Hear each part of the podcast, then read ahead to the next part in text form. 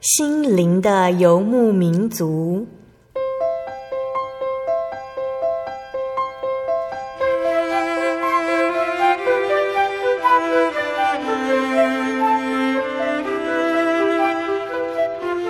在这个谁都不管谁的后现代社会里，每个人的心灵都是游牧民族。成长的过程就是寻找的过程。每一颗漂泊的心灵，其实都在寻找生命的绿洲。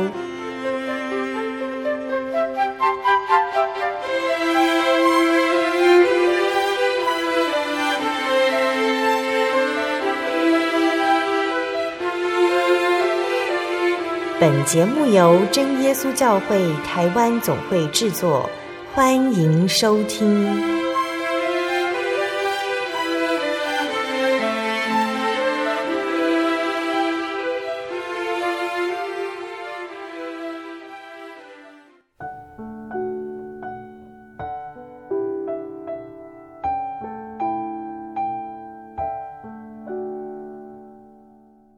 Hello，所有在空中的听众朋友们，大家平安，欢迎收听今天的心灵的游牧民族，我是贝贝。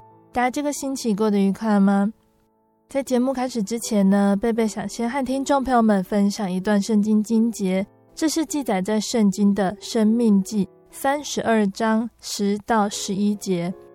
这里说，耶和华遇见他在旷野荒凉野兽吼叫之地，就环绕他，看顾他。保护他，如同保护眼中的瞳仁；又如鹰搅动巢窝，在雏鹰以上两翅扇展，接取雏鹰，背在两翼上。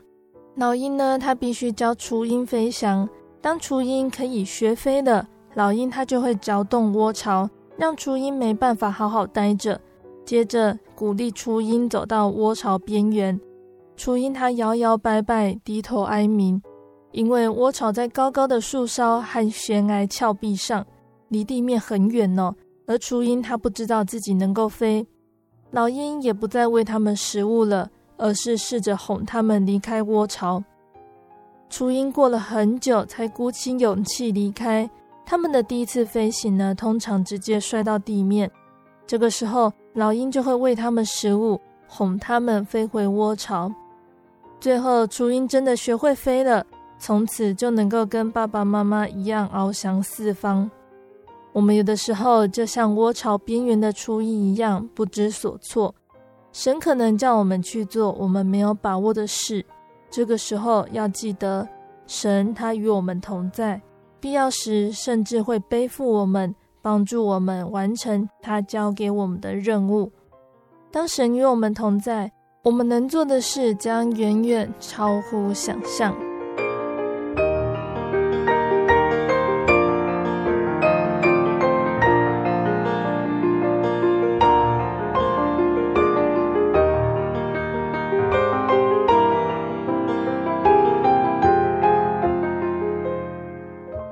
今天要播出的节目是第一千零三十集《生活咖啡馆》绘本分享。妈妈，我要把世界送给你。那今天呢，贝贝在节目中要跟听众朋友们分享《妈妈，我要把世界送给你》这一本由罗宁·舒特和沙利格·加拉斐合作完成的绘本。那这本绘本呢，是在说有一个小女孩路易莎，她每天放学呢，都会去华特美容世界。就是他妈妈工作的地方，看妈妈为客人剪发、染发和烫发。回家前呢，妈妈都会把当天收到的小费放进一个特别的信封，还要为路易莎存上大学的学费。妈妈想要把世界送给路易莎，可是路易莎她有她自己的计划哦。路易莎为了庆祝妈妈的生日，他也想要把世界送给妈妈。那在这里呢，贝贝先跟大家分享到这边了。要跟大家卖个小小的关子，先跟大家分享一首诗歌。诗歌过后，贝贝就会来分享这本绘本故事。贝贝要分享的诗歌呢，这一首是赞美诗的三百八十二首，叫做《爱拯救我》。我曾陷溺罪海中，远离了。路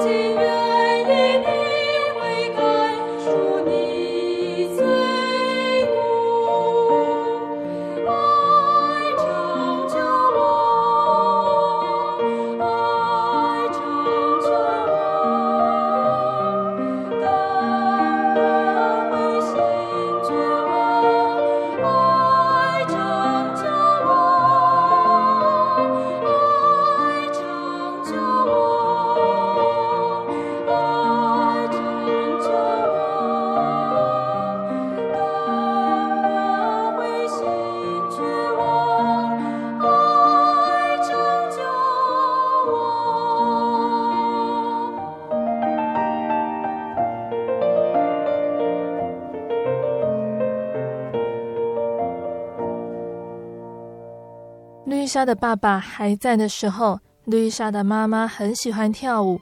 可是现在她再也不跳舞了。她的妈妈每天在华特美容世界辛苦工作，为客人剪发、染发和烫发。下午放学之后呢，校车都会让路易莎在美容世界的门口下车。在美容世界工作的员工华特、路帕和乔治看见路易莎都很高兴。不过，最高兴的还是路易莎的妈妈了。路易莎微笑的在棕榈树下的垫子为路易莎安排一个位置。路易莎的身边摆着许多瓶瓶罐罐，像是有发胶啊、洗发乳啊。路易莎呢，就是在这些保养品旁边努力的写作业。那华特、乔治和路帕忙着梳梳剪剪的时候，妈妈她就像一个魔术师，把古太太黑色的头发染成夕阳的颜色。路易莎写完数学作业，还写了一个故事。故事中，小女孩有一把神奇的梳子，可以把人们的烦恼通通梳掉。写完作业，路易莎拿出纸、剪刀和胶水，和妈妈一样，又卷又剪又着色，为客人做画像。妈妈总是对路易莎说：“世界上的每个人都是花，聚集起来就变成了一束花了。所以，路易莎在剪纸的时候，她剪得很慢。她仔细留意每朵花的大小和模样，还有它们与众不同的地方。没有客人的时候呢，妈妈就会坐在椅子上休息，让路易莎为她梳理自己那一头长长密密的卷发。路易莎梳得很认真，假装她自己就是故事中的小女孩。她边梳边偷瞄妈妈的脸。看看自己有没有让妈妈露出笑脸。妈妈很少笑哦，可是只要她一笑，她就是全世界最美丽的花。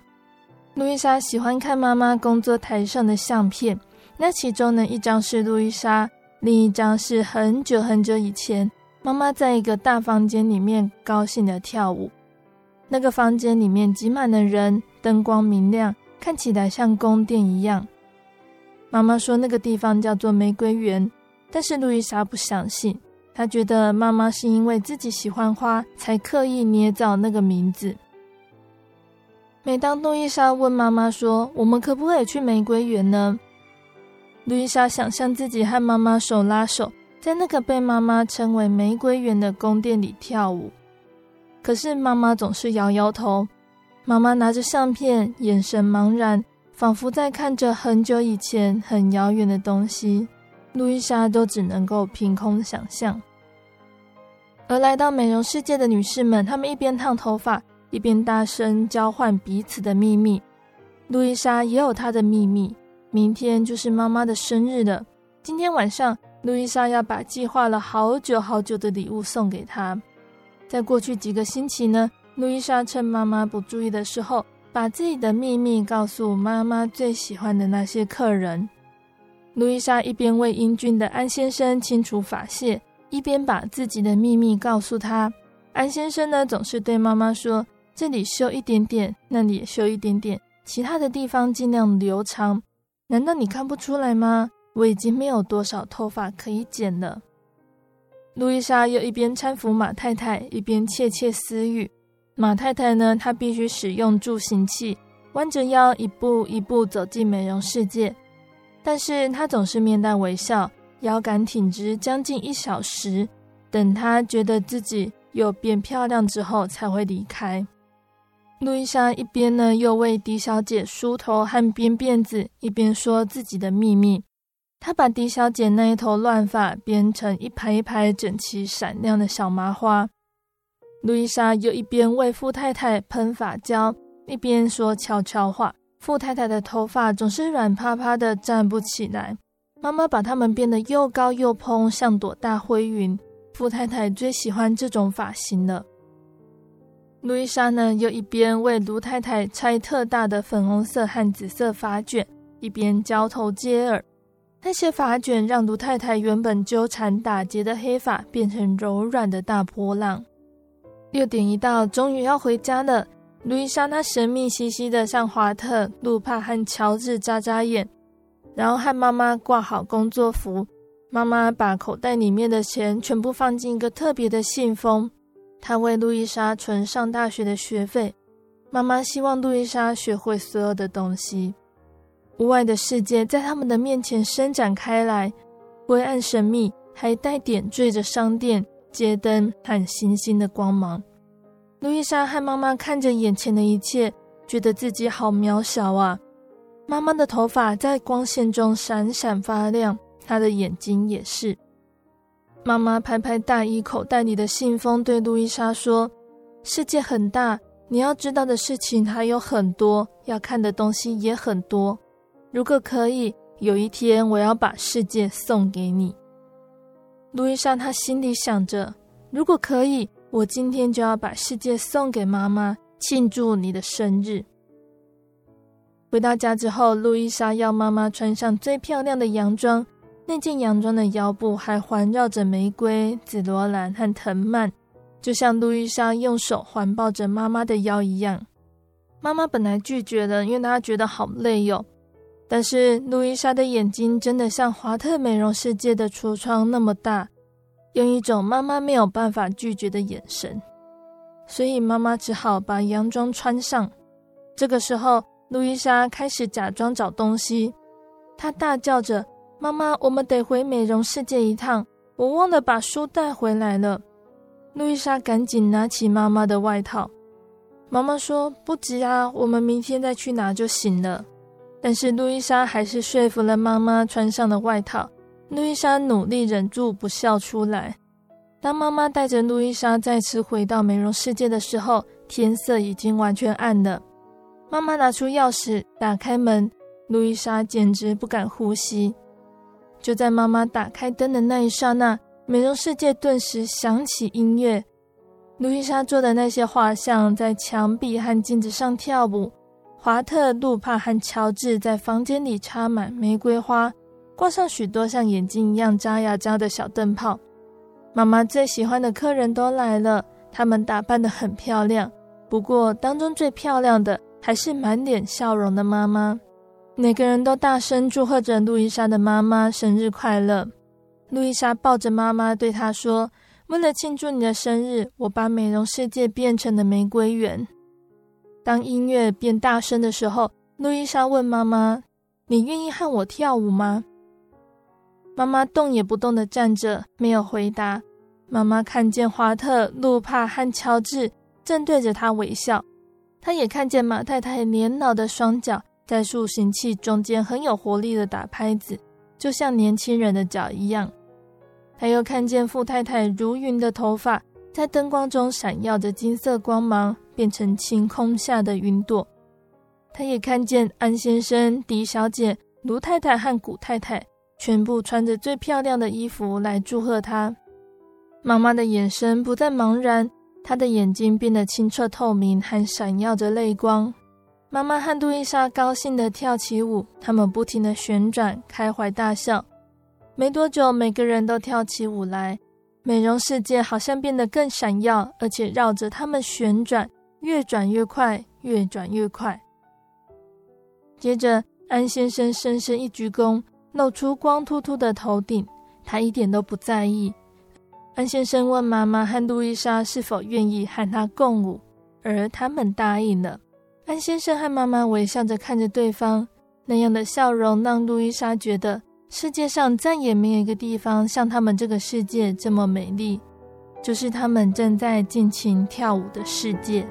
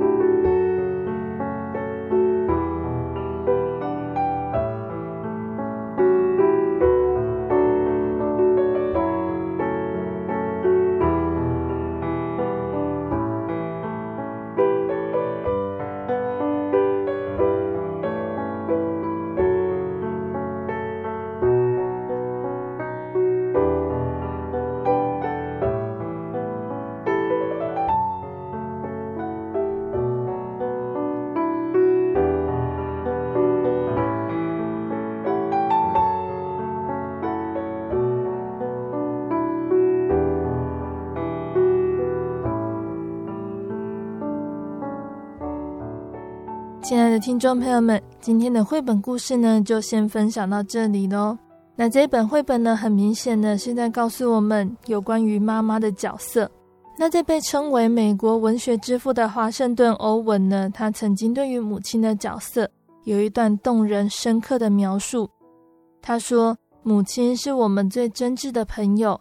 当我们遭逢逆境、苦难和试炼突然降临。”等那些曾经与我们共享荣耀的朋友纷纷离去，当我们坐困愁城，寻不着出路，他依然陪伴守护我们，用他的仁慈抚慰鼓舞我们，用诚恳的庄严为我们拂去心中的乌云，使我们重新获得平静。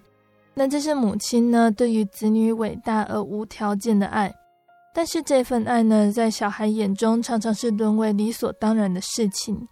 觉得受母亲呵护、照顾和疼爱是再自然不过的事了，总是呢，非得要到一定的年纪在残酷的现实世界中跌跌撞撞之后，才会感到珍惜，懂得回报。那其实呢，子女随时都可以回应父母的爱，即使是小小的朋友，只要一点点心意，就能够使母亲的心感动和满足。那在这本故事里面呢，路易莎跟她的妈妈是单亲家庭，可是失去父亲不但没有使他们的生活陷于困顿，阻碍他们继续前进，路易莎反而因为拥有母亲的爱，长得健康又自信。甚至比一般小孩更体贴细心。路易莎的母亲整天劳碌辛苦工作，牺牲了自己的时间、精神和喜爱的事物，一心呢只想成就自己的女儿。而母亲无怨无悔的付出呢，路易莎呢她同样也看在眼里。因此呢，路易莎很渴望能够尽自己微小的力量，带给母亲最大的安慰跟喜悦。那这样子的体贴跟关爱，将他们紧紧联系在一起，不仅丰富了他们的生活，也为生命开启了无穷的希望。那这样子的生命体验跟创作理念呢，在这个故事中呢，就充分的表现出来了。那绘本的作者舒特，他以世界为隐喻，表达母女之间互相表达情感的重要元素哦。路易莎的母亲每天将工作所得的小费，存放在特别的信封里，作为女儿上大学的学费。希望有一天能够将世界送给亲爱的女儿，将路易莎的生活世界从自己工作的美容世界呢，无限延展出去，开阔她的生命视野，去看看这个丰富多彩的世界。然而，贴心的路易莎呢，则为她的妈妈精心策划了一场庆生会，将妈妈因为现实生活早已被迫放下的美好回忆。重现于美容世界，为母亲的人生带来新的生活和希望。那在圣经里面，对于母亲、对于妈妈这个角色，也有一篇很美的诗哦。那这一篇是记载在圣经的箴言三十一章十到三十一节，箴言的三十一章十到三十一节哦。那这里说，才德的妇人谁能得着呢？她的价值远胜过珍珠。她丈夫心里依靠她，必不缺少利益。她一生使丈夫有益无损。她寻找羊绒和麻，甘心用手做工。他好像商船从远方运粮来，未到黎明，他就起来，把食物分给家中的人，将当做的工分派卑女。她想得田地，就买来，用手所得之力栽种葡萄园。他以能力束腰，使膀臂有力。他觉得所经营的有力，他的灯终夜不灭。他手拿捻线杆，手把纺线车。他张手周济困苦人，伸手帮补穷乏人。他不因下雪为家里的人担心，因为全家都穿着朱红色衣服。他为自己制作绣花毯子。她的衣服是细麻和紫色布做的。她丈夫在城门口与本地的长老同坐，为众人所认识。她做细麻布衣裳出卖，又将腰带卖与商家。能力和威仪是她的衣服。她想到日后的景况就喜笑。她开口就发智慧。她舌上有仁慈的法则。她观察家务，并不吃闲饭。她的儿女起来称她有福，她的丈夫也称赞她说：“才德的女子很多，唯独你超过一切。艳丽是虚假的，美容是虚浮的，唯敬畏耶和华的妇女必得称赞。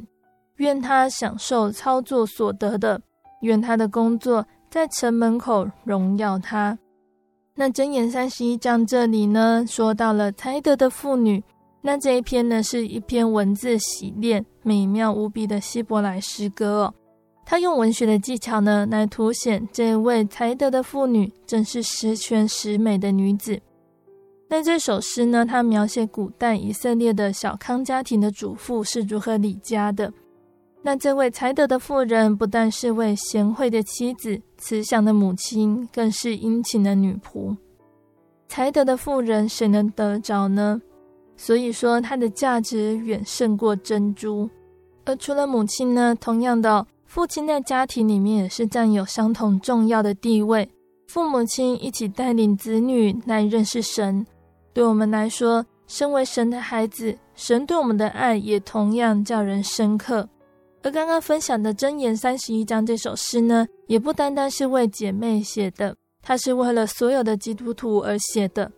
保罗在新约的哥林多后书十一章二节这里说：“因为我曾把你们许配给一个丈夫，要把你们如同贞洁的童女献给基督。”就是告诉我们，今天每一位基督徒呢，都已经许配给基督了，是基督的心腹，等候羔羊将来的迎娶。因此呢，这位才德的妇人是我们每位基督徒效法的榜样。每个人都当将自己的聪明才智、精力、时间完全摆上，在神的家中毫无私心，甘心乐意做主的工。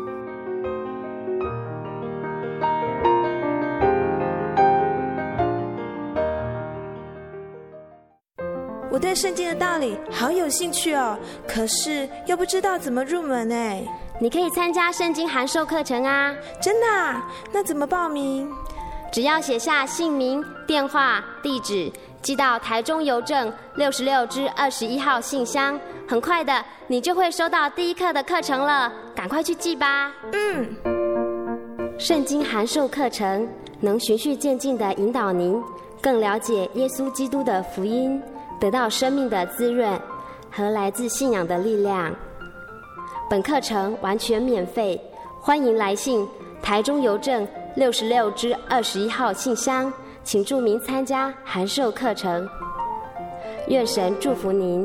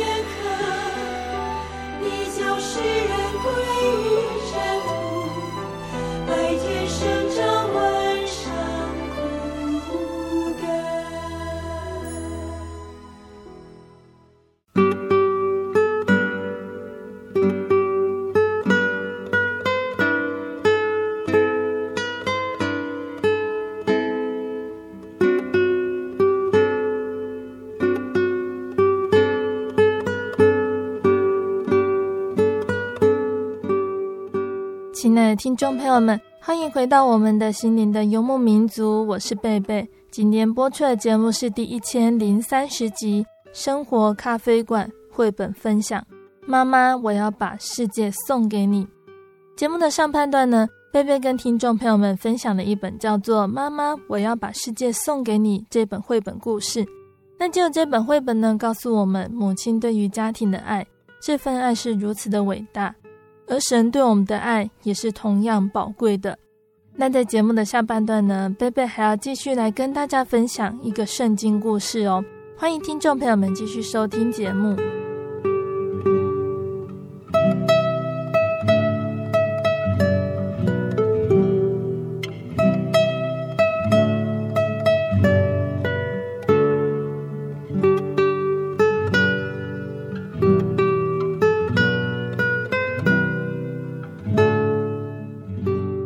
亲爱的听众朋友们，在下半段的节目中呢，贝贝要来分享一段圣经故事哦。那有长期收听节目的听众朋友们都知道，从去年开始，我们花了好多的时间来说到摩西带领以色列人离开埃及的故事，让大家都知道耶和华真神的名和荣耀远远胜过埃及的神明，但也胜过了我们现在世上知道的所有的神明哦。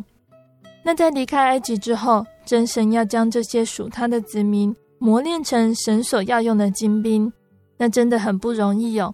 以色列人在旷野里行走了四十年，才走到迦南地。在这四十年中，他们会遇到什么样的事情呢？真神会怎么做，让百姓来真正认识他呢？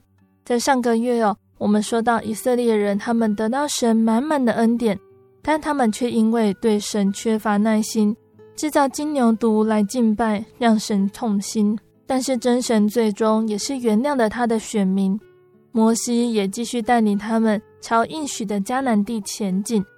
那在今天的故事里呢，以色列人又发生了什么事情呢？我们一起来聆听接下来的故事哦。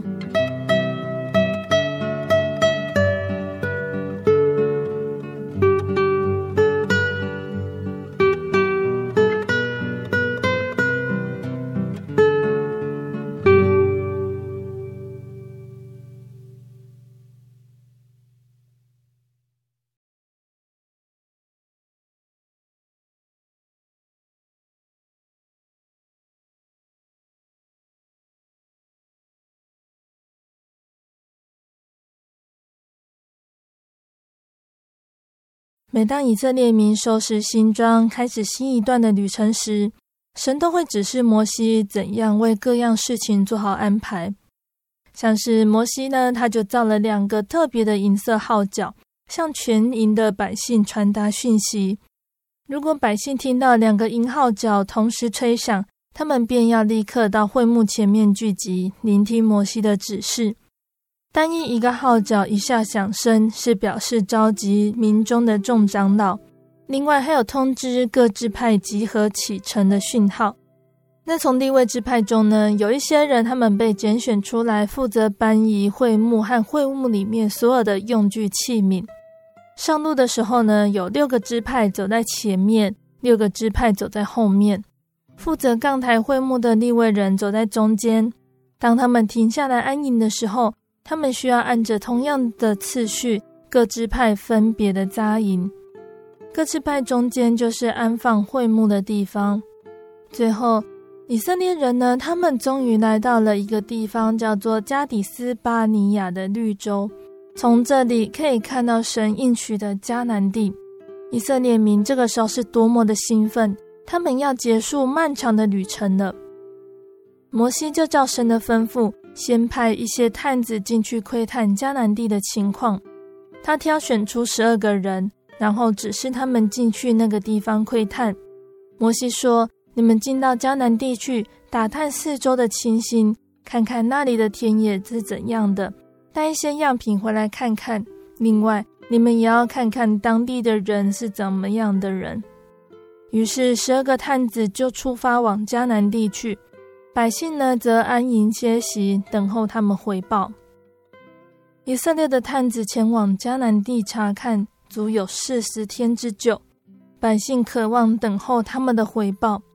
当探子回来的时候，百姓迫不及待地聚集迎接他们，急着要听听他们查探的结果。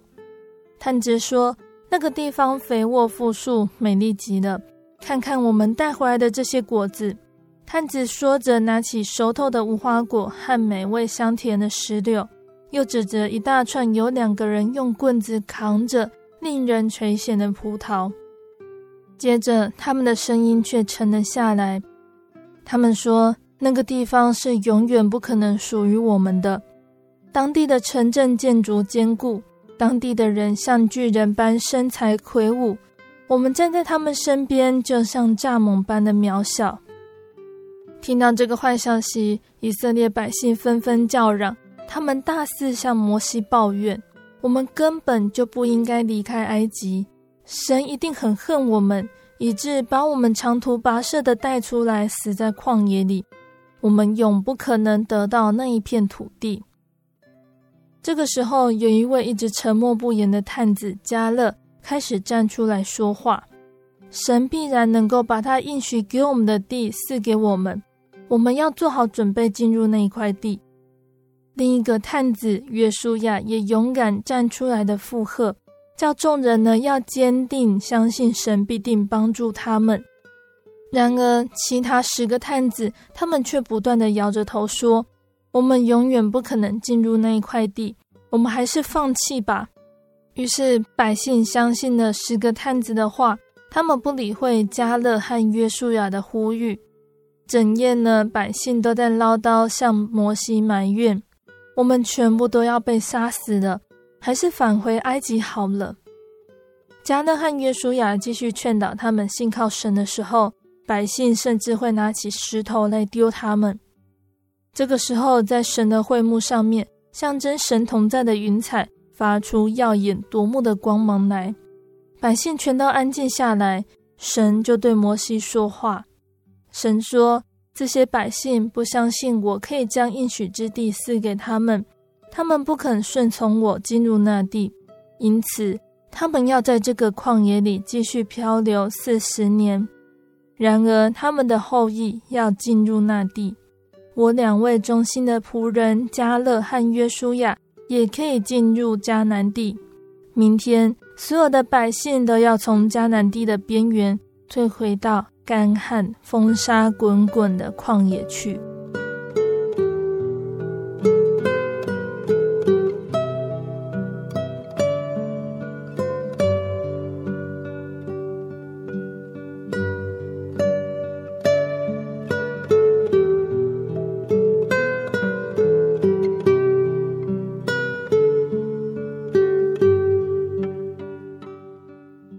听众朋友们，我们的故事呢，就先分享到这里喽。神借着摩西的手搭救在埃及地受苦四百年的以色列人，一直到他们能够脱离埃及的辖管为止。那在旷野的磨练中呢，每一天都是神的祝福和教训，都可以拿来对照每一个基督徒的人生。面对以色列人在旷野中发生的大小事，对于我们的生命和信仰。可以有什么样的醒思呢？贝贝接下来就来跟大家一起分享哦。那我们今天分享的故事呢，是记载在民数记的十三和十四章。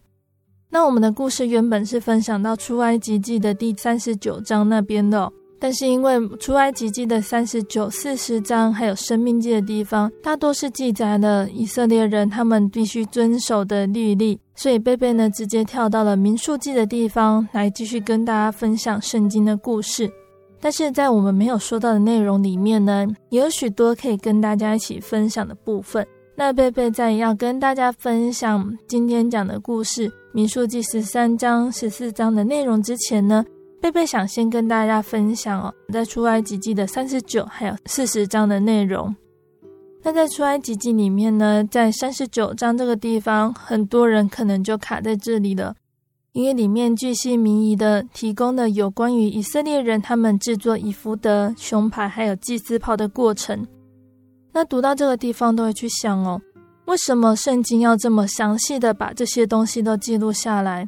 尤其是在现今的这个恩典世代，不需要律法的制物。感觉圣经的这段描述似乎没有那么重要，但是从这个地方呢，其实告诉我们以色列人他们是有多么的看重这些祭祀的部分，并且把它详实的记录下来。在三十九章的最后一节就说到了耶和华怎样吩咐的，他们就怎样做了。那这个其实就是在面对为神做的任何工作时，这是一个很基本的工作态度哦。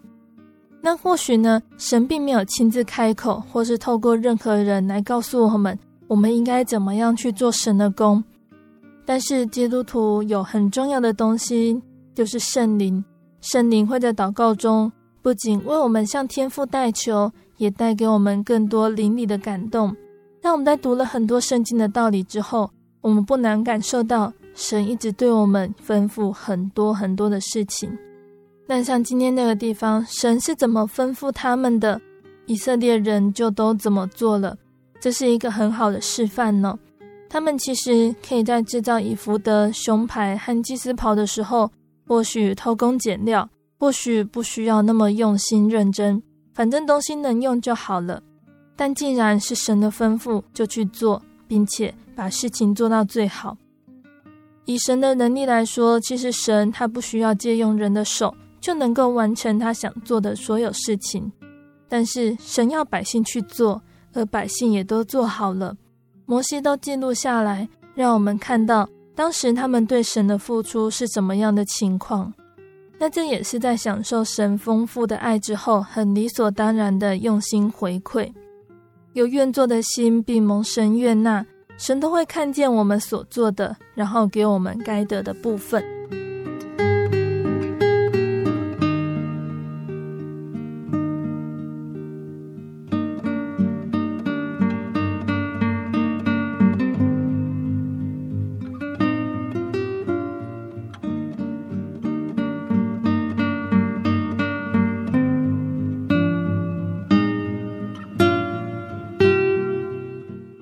那在出埃及记四十章那个地方呢，说到了在正月初一，帐幕就立起来了。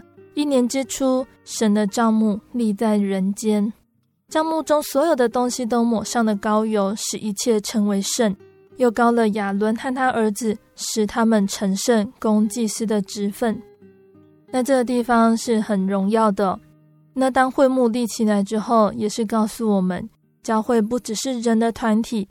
神的真理，它是教会的主体跟内涵，而爱神爱人的实践，也是弟兄姐妹应当的表现。在圣灵的殿中，当我们来到施恩的宝座前寻求神，也要想到要遵守神的言语，将神的命令存记在心，系在指头上，刻在心板上。有了神的命令，又去遵守的，这个人就是爱神了。教会中重要的，并非是硬体的便利。装饰华丽，更重要的是照着神的吩咐去建设属灵的殿堂，使教会有神的同在。那在生命中最可贵的是昼夜思想神的话，遵行神的旨意，使神住在我们中间，充满我们的心灵。那在圣经的诗篇八十四篇第十节，这里也说到了，在你的愿语住一日，胜似在别处住千日。宁可在我神殿中看门，不愿住在恶人的帐篷里。这里也是告诉我们，能够来到教会是我们的福气，是神的赐福，我们应该要好好的珍惜跟把握。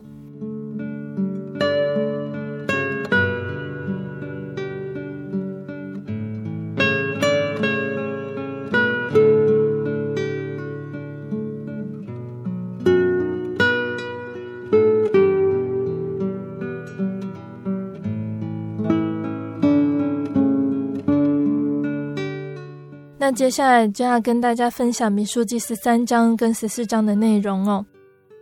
《民数记》十三章记载着出埃及史上很悲惨的故事哦，就是选民在加里斯巴尼亚听到所派出的探子挫折人心的回报。所派出的探子是摩西照神吩咐从十二支派中挑选出来的族长，谁知道四十天后回来的其中十个人向百姓报坏消息。以致百姓失丧信心，大发怨言。百姓的悖逆跟神的惩罚呢，是记载在第十四章。从此呢，百姓他们必须为这四十天担当四十年的罪孽，直到当时发怨言的二十岁以上的男丁倒闭在旷野。那这个故事呢，对今天的我们来说，仍然是很深刻的教训哦。几句要让百姓专心跟从神的信心喊话。几乎招致要被石头打死的厄运。那虽然加勒和约书亚他极力安抚百姓，他们说：“我们立刻上去得那地吧，我们足能得胜。”又撕裂衣服，苦劝你们不可背叛主，也不要怕那地的居民。有主与我们同在，不要怕他们。还是抵挡不住众人执意要另立首领，转身回埃及的决心哦。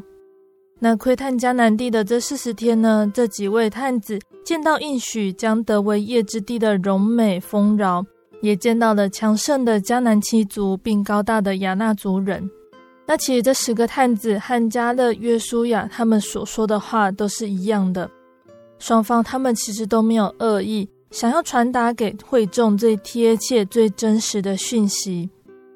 那时呢，在数以百计的以色列百姓中，光是要找出十个人，挑选敬畏神又诚实无畏的人担当长老跟首领呢，挑选的条件已经是敬畏神又诚实无畏的人。那更何况这些被挑出来窥探迦南地的十二个探子，每个人都是所属有派的首领，可以想象哦，他们敬畏神、勇敢、诚实的坚强程度，绝对不是一般人可以比拟的。可是，为什么这样子的团队在窥探迦南地之后，立刻就分成不平等的两半呢？为什么建立信心的话很难能够带动众人，而败坏信心的言语却能够迅速拖垮全体的信心呢？两方的见解无法一致，甚至到想要除掉对方的程度哦。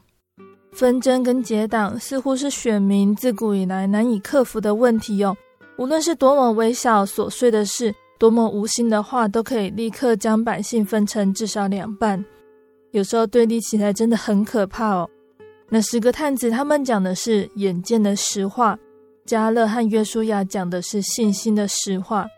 严格来说，谁都没有错。解决纷争结党很难哦，难在双方都对，只是观点不同。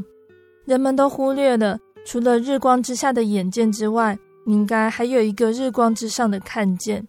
然而，凭着眼见的言之有理，常常是凭信心的阻碍，会产生两个都对的困扰，是因为忘记了我们原是与基督一同坐在天上的圣徒，而非走在日光之下的世人。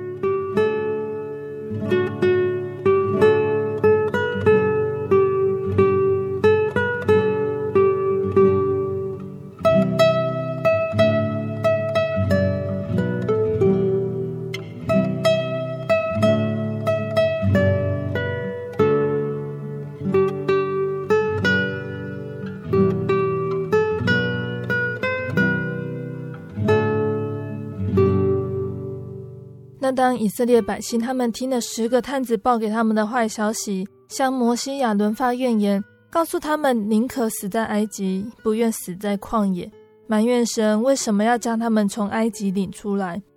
摩西他不因以色列百姓的怨言就顺着他们的意思行，反而向神替以色列人代祷，求神不要降罪他们。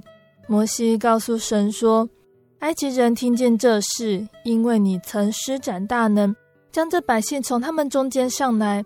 埃及人要将这事传给迦南地的居民，那居民已经听见你耶和华是在这百姓中间，因为你面对面被人看见，有你的云彩停在他们以上，你日间在云柱中，夜间在火柱中，在他们面前行。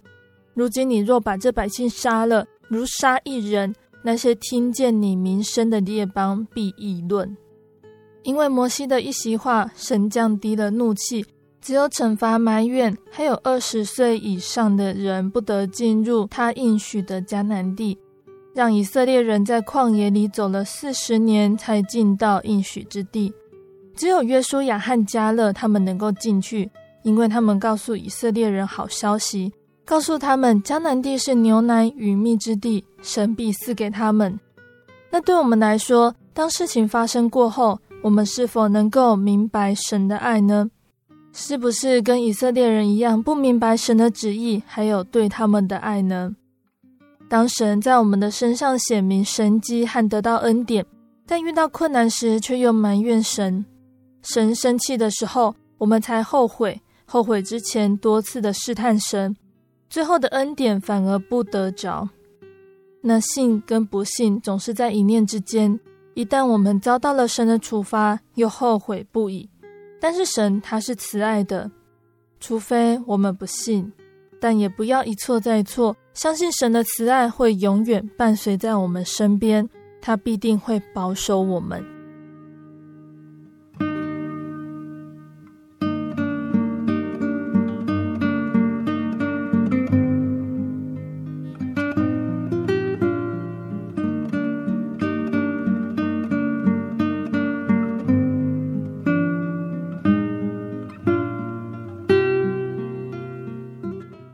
亲爱的听众朋友们，经有了很多集的故事分享中呢，我们体会到了以色列百姓他们行走旷野的日子，也是我们在这个世上行走的旅程。以色列百姓借着摩西的口，路上发生的事来认识神，而我们同样的也是借由人生一一来体会神的救恩哦。神该怎么做才能够将这批人数众多、信心软弱的子民训练成属神的子民呢？对我们来说，我们是不是也能够成为属神的子民，神所重用的精兵呢？下个月我们再继续来跟听众朋友们分享哦。那在节目的最后，贝贝要再来跟听众朋友们分享一首好听的诗歌。这首诗歌叫做《你可情愿》。你可情愿按主恩道，与我同定时坚定的人凭信回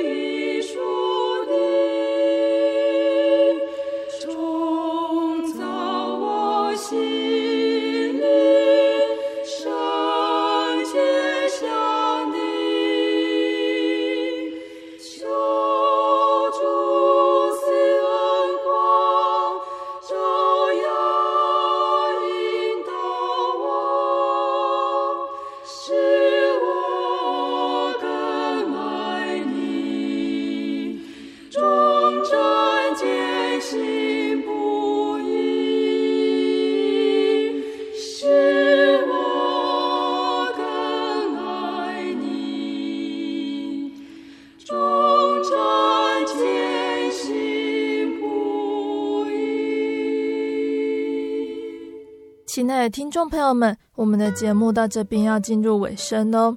如果你喜欢今天的节目，欢迎来信索取节目 CD。如果你在收听节目之后，想要更了解真耶稣教会和圣经道理，欢迎来信索取圣经函授课程。来信都请寄到台中邮政六十六至二十一号信箱，台中邮政六十六至二十一号信箱，或是传真零四二二四三六九六八。零四二二四三六九六八，听众朋友们也可以到你家附近的真耶稣教会认识耶稣，可以上网搜寻喜信网络家庭，查询家里附近的真耶稣教会聚会时间、地址，或是智慧型手机下载“我要去教会”这个 APP，就可以找到邻近的真耶稣教会。诚挚的欢迎听众朋友们来到真耶稣教会参加聚会。一起共享耶稣的恩典哦。那在这里，贝贝也要和听众朋友们分享，由真耶稣教会宣道处制作、腓利门书房发行的第六张心灵游牧民族创作诗歌专辑《耶稣》，在六月一号发行贩售了。那如果听众朋友们想要购买实体专辑 CD，可以到菲利门书房购买。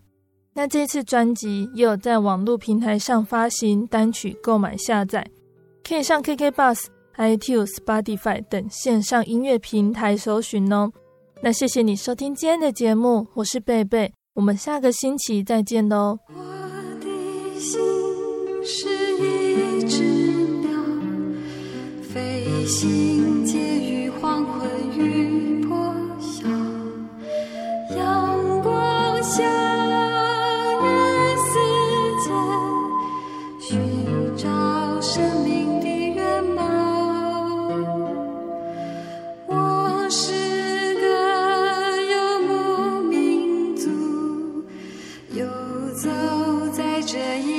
的小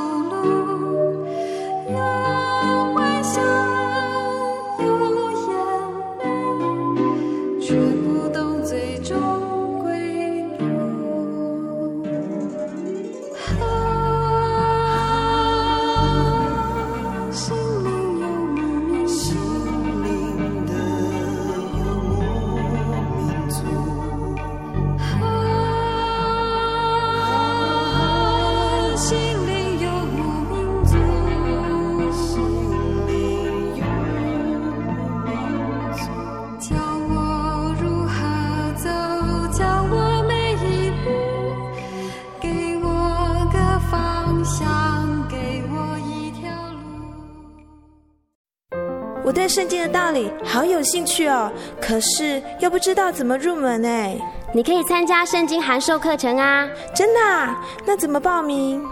只要写下姓名、电话、地址，寄到台中邮政六十六支二十一号信箱，很快的，你就会收到第一课的课程了。赶快去寄吧！嗯，圣经函授课程能循序渐进的引导您更了解耶稣基督的福音，得到生命的滋润和来自信仰的力量。本课程完全免费，欢迎来信台中邮政六十六至二十一号信箱，请注明参加函授课程。愿神祝福您。